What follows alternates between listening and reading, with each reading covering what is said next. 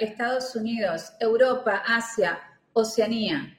Yo soy Wanda San Miguel, puertorriqueña, abogada feminista especialista en derechos humanos, residente en Argentina, co-creadora de este espacio, machista en recuperación y educadora en género integral. Les presento a mi compañera Silvia. Hola a todas y todes. Soy Silvia Cibel Batista, historiadora feminista especializada en género, escritora, co-creadora de este espacio y al igual que Wanda, machista en recuperación y educadora en género integral.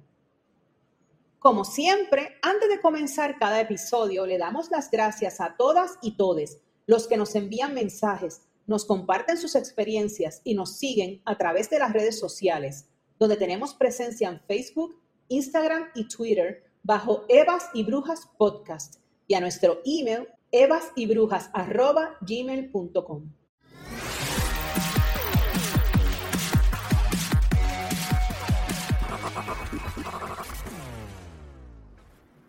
A cinco años del huracán María, este pasado 18 de septiembre, Puerto Rico recibió el embate del huracán Fiona, dejando tras su paso mucha destrucción en el centro, sur y suroeste de la isla. Ante los desastres, eventos naturales, se tiende a romantizar la tragedia y el sentimiento de resiliencia de la ciudadanía, dejando de lado la necesidad imperiosa de implementar soluciones inmediatas a las causas de dichos desastres. Eventos que se vuelven desastres por La política, la corrupción, la falta de mujeres en la toma de decisiones. Les invitamos a escucharnos.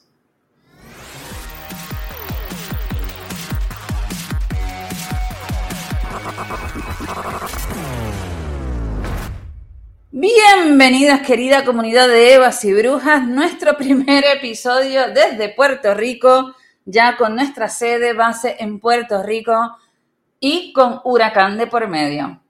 Estamos haciendo un gran esfuerzo para poder grabar, estamos eh, trayendo internet desde un teléfono a la computadora, al estudio, a los micrófonos, para no, digamos, para poder compartir con ustedes este episodio que nos parece muy importante. Vamos a hablar de las mujeres, los desastres, la resiliencia, cómo soportar, cómo sobrevivir, cómo prevenir, cómo mitigar este tipo de situaciones.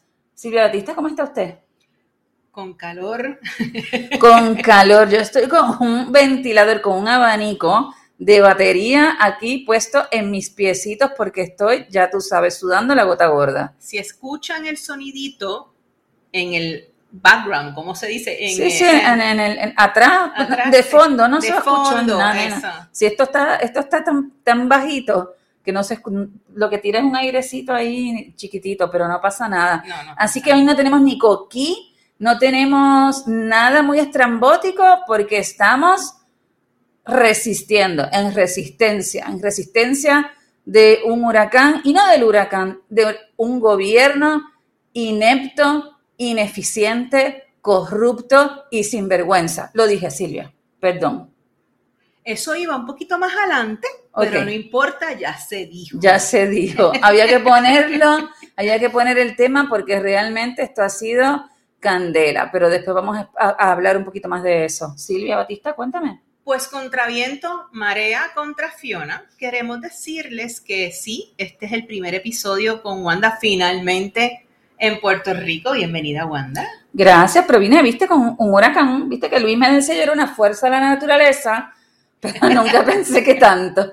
Pero viste, traje el huracán conmigo. En el episodio anterior que yo hice la introducción, yo les había comentado que realmente en todo este proceso de la mudanza de Wanda a Puerto Rico, habíamos estado un poquito erráticas en cuanto a los días que salían los episodios. Eso ahora va a ir cayendo en tiempo, gracias a Dios, tenemos un nuevo estudio, Tenemos estudios, pero no, todavía no tenemos luz. pero exacto, estamos en ese. Ténganos un poquitito más de Un paciencia que poquitito todo más de paciencia que venimos con todo. con todo. Pero bueno, para comenzar. Y vamos a hacer, espérate, pero vamos a decir algo, porque vamos a hacer otro tema, como siempre. Como siempre. Pero la agenda y la vida nos hizo cambiar de tema y vamos a tratar este tema que hemos este, adelantado hace un ratito. Exacto. Bueno, este es el primer episodio, como ya dije, de Wanda en Puerto Rico. Y aún cuando estamos grabando sin energía eléctrica, porque queremos decirle a todas nuestras evas y brujas que no están en Puerto Rico, que la isla completa se quedó a oscuras tras el paso del huracán. El huracán Fiona, que ahora mismo todavía está dando candela por ahí. Para nosotras es sumamente importante auscultar el tema. Este tema de, de la mujer en medio del desastre. Puntualizar los errores que se siguen cometiendo y que van más allá, Wanda, de la romantización patriótica que nos mueve como pueblo en estos momentos. Y sobre todo, enfatizar en los recursos de ayuda que existen para todos. ¿Es o no es? Así es. Un poquito más adelante yo quiero que Wanda entre, porque Wanda es experta en derechos humanos y gestión integral de desastres, pero no queda ahí, con visión integral de género. Pa, mira para allá, lo estudié en el Banco Mundial, bello, precioso, y en Flaxon, Uruguay. Claro. Y yo, yo quisiera, Wanda, que nos acercáramos a dos puntos bien importantes, importantísimos, que me parece que son eje central en las repercusiones o los impactos del desastre después del evento. Y yo quisiera recalcar que esto fue un desastre natural, pero todas estas repercusiones y estos impactos también se ven porque hay desastres que no son naturales. Claro, hay desastres que son creados por la mano del hombre, hay desastres que son eh, eh, eh, que tienen impactos ambientales, hay, hay- la guerra también puede generar un desastre, un atentado, un atentado terrorista puede generar un desastre, la pandemia de COVID-19 fue un desastre que también fue un desastre, digo natural, con, con entre comillas, porque fue causado por el hombre. Digamos, desastres pueden haber un montón.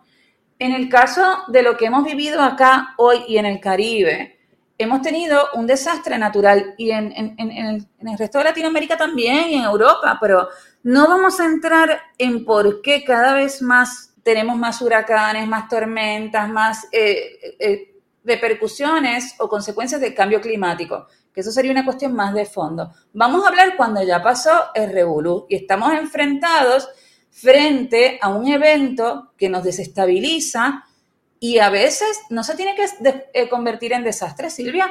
Puede ser una urgencia, una emergencia, una desastre un- o una catástrofe. O sea, así, eh, va de, de más chiquito a más grande. Pero fíjate que en el caso de Puerto Rico o en Latinoamérica, en general, en general, ahora voy a dar casos en que no, se convierten en desastre porque porque tenemos vulnerabilidades como pueblo que nos exponen a que el desastre sea peor. Por ejemplo, mira, te voy a dar un ejemplo bien facilito. El huracán Fiona, estamos hablando de un evento natural, huracán vino a Puerto Rico y dejó toda la isla sin luz, ¿verdad? Y era categoría 1, que era lo más suavecito. O sea, es decir, la vulnerabilidad del pueblo de Puerto Rico es el sistema eléctrico endeble por un montón de causas históricas, políticas, de corrupción, que llevamos muchos años con eso. El mismo huracán pasó por República Dominicana, por nuestros hermanos de la República Dominicana. Y ellos estuvieron, creo que uno o dos días sin luz, solamente un pequeño porcentaje. Es decir, el mismo evento natural no necesariamente tiene el mismo impacto en los diferentes lugares porque los pueblos pueden tener diferentes vulnerabilidades. Por ejemplo, el COVID-19 afectó menos en Puerto Rico que en Argentina. ¿Por qué? En Puerto Rico tenemos muchos lugares al aire libre, en general la gente no vive hacinada, podía la gente ir a la playa, caminar. En Buenos Aires, en muchos barrios de emergencia, donde había gente que tenía mucho hacinamiento, no tenían agua potable, no se podían lavar las manos, higienizarse, vino el invierno, entonces se sumó todo lo que eran las cuestiones eh, respiratorias al tema del COVID-19 y también porque son un poquito más rebeldes ante las reglas. Entonces, sus vulnerabilidades como pueblo fueron diferentes. Son otras. ¿Entiendes el concepto de lo que yo te estoy diciendo? Entonces, no todo evento que sucede tiene que convertirse en un desastre. Puede ser, como dije, lo vuelvo a repetir, una urgencia, una emergencia, un desastre o una catástrofe. ¿Eso, eso se entendió? Me encanta que me digas que sí a todo. Ahora, te, te digo, es bien importante puntualizar, nosotros siempre aquí en, en Evas y Brujas recalcamos que esto es un espacio para crecer y aprender juntas, pero sobre todo para acompañarnos. Es un espacio Sí. de nosotras. Y ahora que este episodio tomó un giro diferente al que teníamos pensado, yo quiero recalcar que es bien importante que entendamos que la mujer es la gran afectada a raíz de los desastres naturales. Y Wanda y yo estábamos hablando ahorita que durante un desastre, ¿no? Es el mismo desastre ataca a los dos géneros de diferentes formas. Estamos hablando aquí binariamente, lo sabemos. Por ejemplo, Wanda me estaba recalcando que en el 911 la, can- la en mayor las torres cantidad- gemelas, para la- que la gente entienda mejor. en las Torres Gemelas, la mayor cantidad de muertes en el momento del desastre fueron los hombres. ¿Por qué, Wanda? Porque los roles de género imponen que sean los hombres los que trabajen como primera respuesta, como first responders. Eran los bomberos, los policías, los de seguridad, los que tenían que eh, hacer un salvataje de las personas. Entonces, si bien vamos a entrar después en el tema de la mujer específicamente, porque siempre estamos más jodidas que el resto, por también los roles de género que se nos imponen, es importante remarcar que los impactos son diferenciados para los hombres y las mujeres. Obviamente siempre hablando de hombre y mujer, ¿no?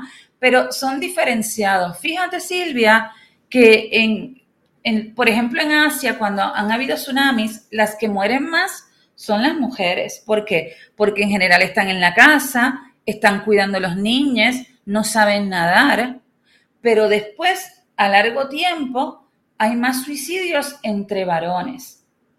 ¿Por qué? Porque también los roles de géneros les, les piden que ellos son los que tienen que salir, proveer en lugares que quedan devastados, les genera depresión y hay más suicidio entre hombres. Por ejemplo, fíjate Silvia, en, eh, en la pandemia COVID-19, ¿quiénes fueron las más, en general, no estoy hablando de muertes de la enfermedad, sino del, impacto de toda la situación? ¿Quiénes fueron las mayormente afectadas? Las mujeres, porque tuvimos que asumir los cuidados de nuestros hijos que no tenían colegio, escolarizarlos, porque no era solamente ponerles un Zoom, escolarizarlos y seguir con nuestro homeworking y con todas las tareas de la casa. Que los hombres ayudaron, y pongo comillas, sí, pero está probado, y esto es data, no relato. No puedo buscarte los datos que los tiene la ONU, porque adivina por qué no puedo. ¿Por qué no puedo? Porque no tengo luz. Pero yo lo vi, leí porque yo hice una tesis de maestría sobre este tema que no la puedo buscar, adivina por qué. ¿Por qué? Porque no tengo luz. Ah. ¿Viste? Pero eh, todos esos datos son así. Y esas sí son diferenciados. Pero como esto es un espacio en general de mujeres, pues vamos a hablar de lo, lo que nos im- importa o nos impacta a nosotras. a nosotras. Y es bien importante, ¿por qué? Porque nosotras somos las que estamos en desventaja aún cuando sea todo un pueblo. Es como cuando estamos en una carrera, y esto se usa mucho para explicar el privilegio, cuando estamos en una carrera y hay quienes comienzan, ¿verdad? En la salida y el que tiene más privilegio comienza para llegar a la misma meta un poco más adelante y el que tiene más privilegio más al frente todavía. Pues en esa carrera siempre el hombre va a tener más acceso que nosotras las mujeres a los recursos, sea de cualquier forma. ¿Por qué? Porque nosotras siempre tenemos más carga de cuidadoras, de tener que estar pendiente tanto de los niños, de las De los hijos, de nuestros de padres, los de, nuestros hijes. abuelos, de nuestros maridos o, o nuestras parejas sexoafectivos, quien sea. Siempre tenemos esa carga mucho más agravada que un hombre. Es así y el que me lo quiera discutir, que me lo discuta. Qué fuerte. Bueno, Wanda, según los estudios de la ONU, las mujeres y las niñas tienen un... Y porque tú tienes esa data, tú tenías luz. Yo me di data como estamos haciendo. Ah, bueno, pues yo no tengo ni data. Yo no tengo ni data. Yo me di data con el no, pero ya esto del, de la ONU ya yo lo tenía en el curso que estoy haciendo. Ok, está bien, sí, no, pero es- esos, esos números son los que yo te dije que y son importantes. Según la ONU, las mujeres y las niñas tienen un 14% más de probabilidades de morir durante y después de un desastre debido a las desigualdades existentes relacionadas entre sus derechos económicos y sociales.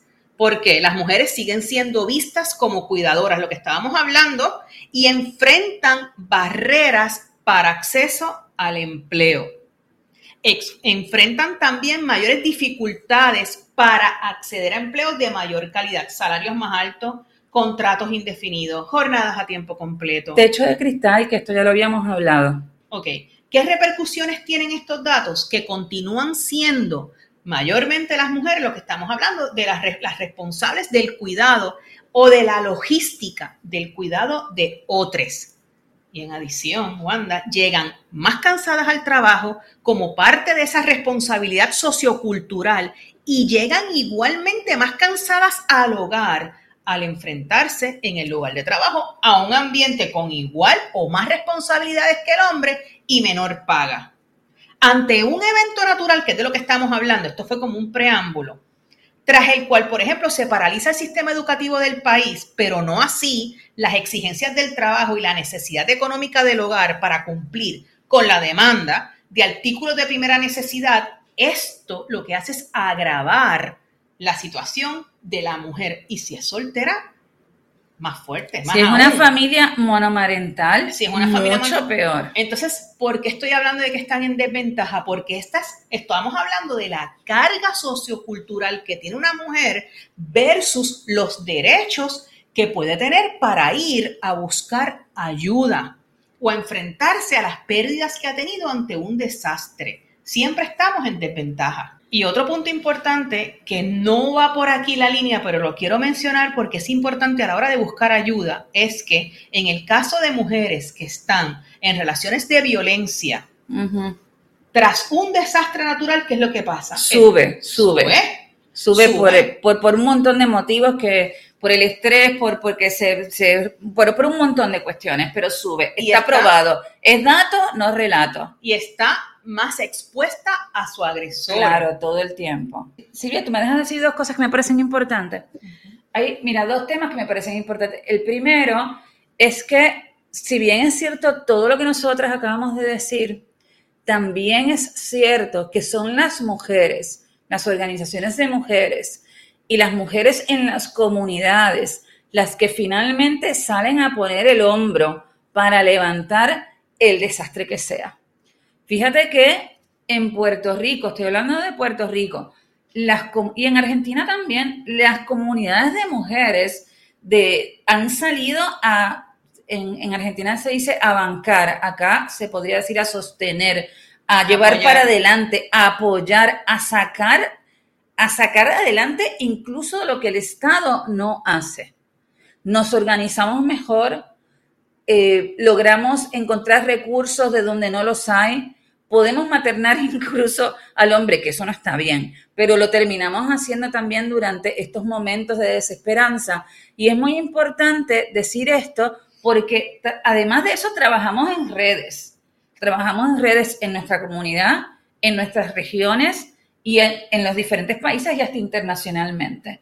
Eso, esa capacidad que tiene la mujer, igualmente esto lo podemos juntar con esto de la romantización de la resiliencia, ¿no? también nos exige un montón hacer esto, porque toda esa organización es un trabajo más, una exigencia más que se nos hace. Pero es lo que hacemos, Silvia. Es lo que hacemos y siempre sacamos todo para adelante y en general nosotras. Y la segunda cosa que te quería decir que es súper importante, súper importante, voy a hablar de Argentina y voy a hablar de Puerto Rico. No hay en general mujeres en la toma de decisiones. Eso es fundamental, eso tiene que cambiar. En Argentina todos los hombres, o la mayoría del gabinete, son hombres. Y todos los que eh, son los que responden ante desastres, del manejo de Sinagir y de desastres, son hombres. Y las mujeres siempre están en segundas líneas o en lugares como buena educación, en cosas así más de mujer. Y pongo entre comillas. En Puerto Rico fue una conferencia de prensa, eran todos hombres, todos, menos la de la Autoridad de Energía de Alcantarillados del Agua, que es una mujer, pero es una mujer que se ha tenido que en algún punto hasta masculinizar. Ella tiene pelo corto, entonces tiene, o sea, por, ¿y por qué es eso? Esto lo hemos hablado muchas Pero veces. eso, discúlpame, eso está estudiado, eso es dato. Dato, no relato. No, no relato. Yo no voy a decir que todas las mujeres, pero muchas mujeres que llegan a puestos altos en este esquema o que rompen el techo de cristal en algún momento. y que no son linchadas en público, porque la que se le ocurre ser femenina, olvídate. Tienen que recurrir a masculinizarse. Y yo no estoy hablando aquí de expresión de género, estoy hablando de actitudes, Sí. de pensamiento, de decisiones, muchas veces de misoginia, tienen que recurrir a la misoginia porque es lo que les exige el sistema para poder a ese número limitado de mujeres Estar. estar. Hay una página de Instagram, Silvia, que se llama Las Mu- Mujeres que no fueron, no, es mujeres que no están en la foto o mujeres, eh, las mujeres que no están en la foto, bueno, anyway, lo que ellos hacen es que ponen en diferentes cumbres de diferentes países que siempre son, siempre son hombres, siempre son hombres en la toma de decisiones. Y en Puerto Rico hoy, frente a la toma de decisiones, son todos hombres. Salvo esta mujer que acabo de mencionar y creo que alguna otra escuché por ahí, pero en general son hombres. Y mira, yo cuando estaba haciendo la tesis sobre esto, tuve una entrevista con el director del Banco Mundial que, que se dedica a la gestión de riesgos y desastres, prevención con visión integral de género, y él me decía, fíjate qué importante que son las mujeres que estén involucradas en la toma de decisiones y en la organización, que él había trabajado en un tsunami o en alguna, algún desastre, evento natural que eh, eh, tuvieron en Japón, y que eran todos hombres organizando un refugio. ¿Y qué pasó? Obviamente que no habían toallitas higiénicas, ni habían cuestiones que las mujeres necesitan para estar cómodas, no habían, o sea, diferentes cuestiones. Él me habló de las toallitas higiénicas, pero diferentes cuestiones que los hombres ni pensaron, ni siquiera lo pensaron. Y en general es así. Es así porque ni ellos están programados para tener que pensar en otros y nosotras sí estamos programadas para pensar en otras y encargarnos de todes. Mira, yo te voy a decir una cosa, por ejemplo. Si de repente en tu casa, con tus cinco hijos y tu marido, empieza a temblar y hay que hacer un bulto, ¿quién lo hace? Yo. Es que ya está hecho. Es que ya está hecho. Pero tú te lo imaginas. A él no se le ha ocurrido tú- hacerlo. Pero tú te pero te lo ocurriría haciendo el bulto. no. No. Y yo, y, y hablo de, de No hombres. sabe ni qué echar. Claro, y hablo de, incluso puedo llegar a hablar de hombres bastante funcionales y deconstruidos, no saben hacer el bulto. Así bulto? que yo, si hay que seguir corriendo, yo voy a seguir a una mujer siempre. Bueno, espérate, Silvia, te quería decir algo. Es algo también que es muy importante que tengamos en cuenta que cuando se habla de emergencias, desastres, catástrofes y su gestión, no es solamente el momento. Claro. ¿sí? Entonces, hay una diferencia muy grande entre la visión europea y latinoamericana que está buscando trabajar con prevención, con prevención de riesgos y desastres, hablando de cuestiones de cambio climático y un montón, sin número de cosas, para tratar de minimizar los desastres. Sin embargo, Estados Unidos tiene otra visión, que ellos tienen una visión que es en la emergencia. Ellos esperan que ocurra la emergencia, no tratan mucho la prevención, no la trabajan y lo que hacen es responder, que está con FEMA, que todo, acá el mundo, todo el mundo en Puerto Rico lo conoce, y responden a su manera con sus críticas y demás. Pero son dos modelos muy diferentes de gestión de riesgos y desastres. Uno que hace hincapié también en la prevención, en la respuesta del momento y en la recuperación, ¿no? Y mitigar los daños. Y esos son esos dos sistemas, el sistema europeo latinoamericano y el asiático también está muy así y tienen mucha ayuda, en Asia están teniendo mucha ayuda de los organismos internacionales y en Estados Unidos pues lamentablemente tienen otra visión que yo creo que bueno, ojalá ahora con este cambio de gobierno que tienen empieza a cambiar. Algo bien importante. Queremos dejar y puntualizar esto. Ante un desastre, entonces tenemos que tener, Wanda, tres visiones. Prevención, cómo reaccionar ante el desastre y cómo evitar el desastre después del desastre. El, desastre, después del, desastre. Pero mira, tú sabes que Silvia, en general el desastre es político. El desastre lo generan las malas gestiones de las vulnerabilidades. Porque todos los pueblos conocen sus vulnerabilidades. Nosotros vivimos en una isla, sabemos que pasan huracanes, sabemos que tenemos mar, sabemos que tenemos zonas inundables, que podemos tener sismos en el sur. ¿Por qué no trabajamos en la prevención? Bueno, a todas nuestras oyentes, a todas nuestras evas y brujas, nosotras hemos hablado de, la, de las interseccionalidades, de lo que nos diferencia a cada uno.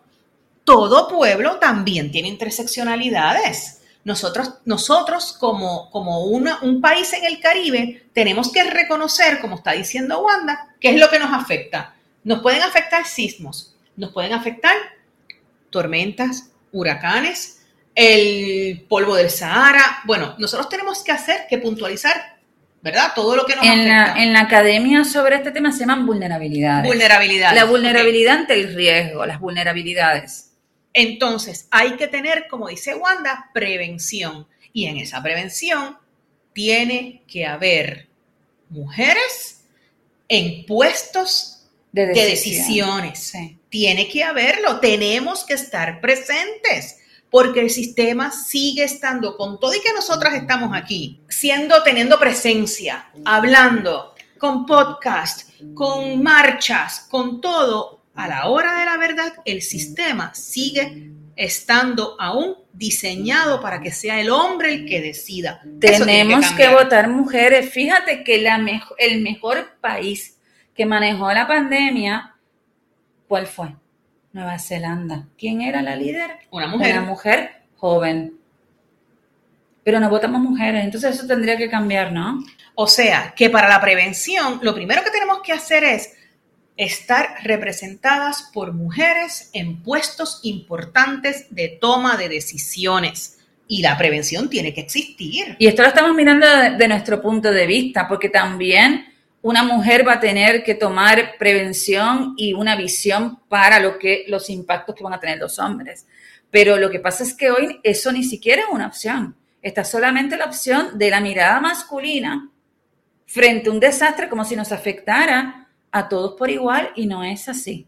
No es así, pero ¿sabes qué, Wanda? Realmente la mujer no, como estábamos hablando, no está programada para pensar solamente en una mujer nosotros estamos programados en todo Es verdad. Es sí. Estamos a la luz de la vela, yo le cuento a nuestras evas y brujas. Estamos aquí a la luz de una vela grabada en nuestro primer episodio en Puerto Rico. Bueno, durante el desastre también tiene que haber unos mecanismos, un protocolo diseñado de forma vertical, pero también horizontal. Nosotras estamos acostumbradas a tomar, mira como ya yo tengo mi bulto hecho, estamos acostumbradas a, saber qué hacer ante la adversidad y ayudar a otros. Yo quiero decirles a ustedes que Wanda llegó a la isla y ¿qué te dije yo? Tienes que hacer compra, tienes que comprar baterías, tienes... Y Wanda me decía, ¿pero para qué? Acabo de llegar. Acabo de llegar y Wanda me decía, ¿pero para qué? Yo quiero comprar adornitos. Pero, no pude, no pude, no pude. Pero yo conocía las vulnerabilidades de la isla y ¿qué hice? Decirle a Wanda, no, mi amor, llevas tantos años fuera, esto es lo que tenemos que hacer. O sea, nosotros... Sería lo mismo para, para, por ejemplo, en un país de, en Nueva York, pues, pues tienen nevadas, esas vulnerabilidades son diferentes. Claro, Este, Tienen otro tipo de vulnerabilidades. Silvia, estaba pensando esto también, nosotros sacamos esta semana un Hablemos de, de romantizar la resiliencia. Ser resiliente, mi gente, mis queridas amigas, eh, mis bellas sebas y brujas, es, bueno, porque realmente la vida es difícil y uno tiene que, poder levantarse y seguir por ahí para abajo con dignidad y con fortaleza.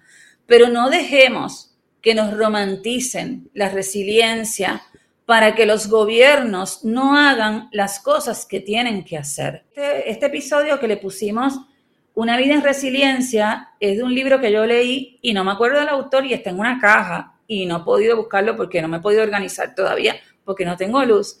Pero es, es sobre eso. ¿Por qué romantizamos tanto? ¿Por qué le conviene a los estados, a los malos estados, a los malos gobiernos que romanticemos la resiliencia? ¿Por qué le conviene al hombre que romanticemos la resiliencia? No dejemos tampoco, eh, eso Wanda lo está hablando desde un punto vertical y yo lo se lo voy a decir desde, un, desde el horizontal. Cuando nos hablan, yo detesto la palabra, cuando nos hablan de resiliencia, nos están poniendo más presión claro. a dar más emocionalmente. Es muy bueno tener resiliencia. Pero cuando es obligatorio, cuando es algo que no te corresponde a ti, está bien cañón. Está, sí. ¿Viste? Porque nosotros tenemos que salir ahora a, arreglar los postes de la luz. Porque nos piden todo. Te digo más, te digo más. La palabra resiliencia se parea con mujer. Sí. Cada vez que yo veo en las redes sociales que usan la palabrita, es una mujer que está poniendo un post muy orgullosa de que lo hace. La palabra resiliencia es mujer. Es mujer. Sí, me encantó. mira, me gusta eso también, ¿viste? Mira, yo quiero contarle algo a nuestras evas y brujas. Dime. Nosotras hicimos una campaña de no donen al gobierno de Puerto Rico. No. En las redes sociales. Por favor. Y adivina qué logramos con aportes de nuestras evas y brujas.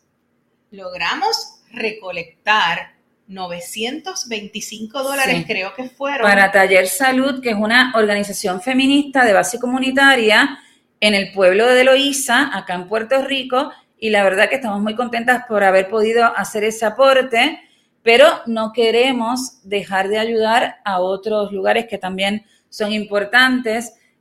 Pueden ayudar a cualquier organización social en Puerto Rico, la base comunitaria, la organización sin fin de lucro, la organización civil es muy importante, el tercer sector le llamamos, porque realmente tenemos un hemos tenido gobiernos desastrosos, no solo este. Le voy a decir eh, una serie de recursos que tienen, no solamente para las que escuchen y quieran donar, donen, pero sobre todo recuerden que este espacio es para acompañarnos y estar juntas. Estos son recursos para toda Eva y Bruja en Puerto Rico. En Puerto Rico que necesite. Como dijimos, está el taller salud, está el hogar Casa Ruth, Está Suministros PR, que pueden entrar suministrospr.com. Esto es para los donantes. Pueden ver cuáles son las, necesidades del pueblo.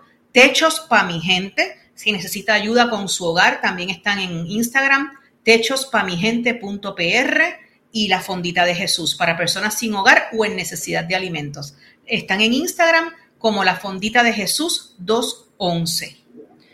Silvia, también hay muchos perritos y gatitos rescatados y muchas páginas, huellitas de Puerto Rico en, Instagram, pidiendo padrinos para estos animalitos que han, sido sobrevivientes, que los han encontrado, bendito, por ahí, han sobrevivido el huracán ellos solitos, ¿no? También hay que darle amor a... Sí. Ay, sí. Yo tengo acá mi perrita que está ahí suda, pero siempre acompañándonos en Evas y Brujas. Bueno, ¿cómo? ¿Cómo? Llevábamos unas semanas que, así como erráticas, les pedimos perdón, pero ya estamos de vuelta y con todo a la luz de la vela. La luz de la vela. con internet en el celular, pero estamos aquí. Y tenemos las frases de la semana. Volvemos, volvieron las frases de la semana. Quiero que tú digas la primera. Ok. Al otro lado del teléfono de emergencias, no solo está el fin de los malos tratos, está la vida que has dejado de vivir. Esto me gustó, esto es anónimo, pero... ¿Anónimo qué quiere decir? Que fue una mujer. Bueno, Seguramente. en la historia se dice que es mujer, ahora pues no sé quién lo escribió, ahora la mujer ya eh, eh, firma.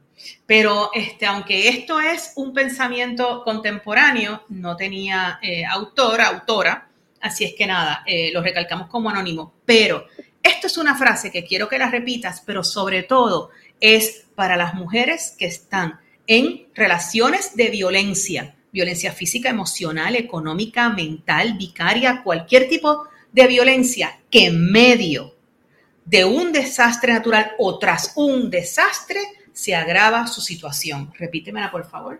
Al otro lado del teléfono de emergencias no solo está el fin de los malos tratos, está la vida que has dejado de vivir. Y la segunda frase es bien sencillita, dímela, Wanda. Pide ayuda. Si tú tienes un problema, pues pide ayuda. Perfecto. esa es corta y concisa y maravillosa. Ok, la tercera.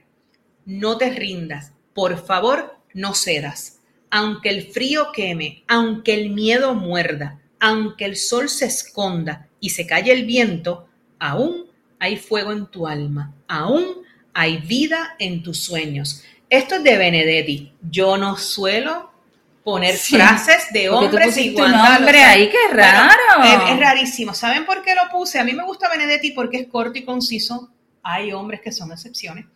Pero la realidad es que me pareció propicio para este caso en el que, aun cuando en el área norte la isla no ha recibido los embates como en el sur, el oeste y el centro de la isla, hay mucha necesidad y mucha mujer que nos escucha que necesita ese ánimo, que no se rinda. Está bien. Todo va a mejorar. Está bien, sí. Sí o, sí o no, yo soy un poquito, Silvia es más romántica, yo soy un poquito más pesimista. Yo soy romántica. Porque yo creo que, que encima, tú sabes, que le pongan a uno la carga de que uno tiene que ay, tener la fortaleza, bueno, si uno se quiere Bueno. tirar, pero vamos a ser optimistas. Yo romantizo todo menos la palabra resiliencia. Ok, está bien. está Y bien. por último, Esa me encanta, ¿la puedo decir yo? dila tú. El único camino es avanzar para adelante. Para adelante. Esa la habíamos utilizado. Esa es de la película Sufragistas, Suffrages. me encantó. Qué bonito para cerrar, ¿verdad? Me El único encantó. camino es avanzar. Es y ahora adelante. que estamos aquí, Para adelante, que ya no es para atrás. a la luz de Estoy la muy vela. puertorriqueña, ahora me va a cambiar el acento y los modismos. Sí. Para nuestras evas y Sí. brujas que nos escuchan en Latinoamérica, en Estados Unidos, que la comunidad es muy grande, y en Europa. Wanda, bienvenida a casa. Gracias. Después de casi 30 años, Un montón, porque antes de Argentina estuve en Francia y antes de eso estuve en Suecia. Cuando tú decidiste eh, regresar a, a Puerto Rico, una vez yo te comenté que esto me lo dijeron a mí una vez. No te prometo un final feliz porque la vida siempre surgen huracanes, Fiona, tormentas Sí. y cosas en el camino, pero estar rodeado de los seres que te aman, Lo De tu tierra, Sí. de tus De amistades, mi gallinero. de mí, vale la pena. Y de mi gallinero. Bienvenida a Puerto Rico. Muchas gracias. Y entonces, Silvia, ¿qué nos queda decir? Hace tiempo que no lo decíamos. Hace tiempo, ¿verdad? Sí, la última vez lo dijo Aye por mí, Ah, después es no lo dijiste en los últimos dos. Yo quiero decirles que yo no estuve presente en los últimos, porque Wanda estaba haciendo sus últimos episodios en Argentina, pero yo editaba y las extrañaba. Chahuevas. Y bye brujas.